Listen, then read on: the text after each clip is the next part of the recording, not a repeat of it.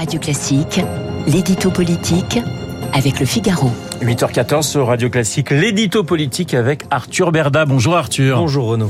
Vous revenez ce matin sur les partis politiques qui s'apprêtent à vivre leur année de gloire. Oui, car attention, tenez-vous bien, l'énumération risque d'être un peu aride. 2019, élections européennes. 2020, élections municipales. 2021, élections départementales et régionales. 2022, élections présidentielles et législatives.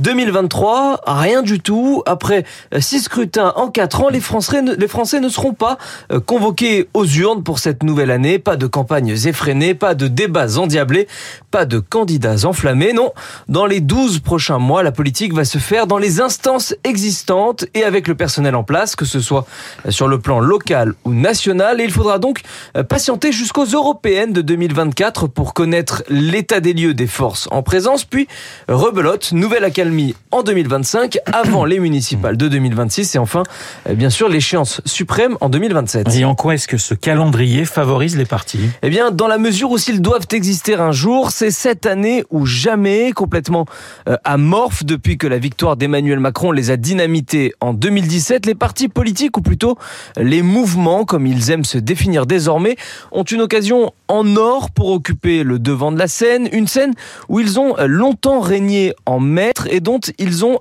totalement disparu ces derniers temps. Charge à eux donc de se muer en boîte à idées, de faire vivre le débat, de nourrir la controverse sur le fond, de faire émerger une nouvelle génération, bref, de renouer avec leur mission première, mais pas seulement, c'est à eux qu'il incombe aussi de faire en sorte que l'offre ne se limite pas ou qu'elle ne se limite plus uniquement à un choix entre deux radicalités, celle de Jean-Luc Mélenchon d'un côté et celle de Marine Le Pen de l'autre. Donc Arthur, vous pensez aux Républicains et au Parti Socialiste? Eh, Disons que le PS semble avoir fait de son côté une croix sur son avenir en décidant de se mettre dans la roue de LFI et de se fondre dans la NUP, mais les Républicains, eux, jouent en effet leur survie après déjà plus de dix ans d'affilée dans l'opposition. La droite de gouvernement doit absolument réussir à s'adresser de nouveau à ses électeurs, mais surtout à parler aux Français dans leur ensemble. Et elle a un an pour essayer de le faire sereinement en redéfinissant une doctrine lisible et une ligne claire.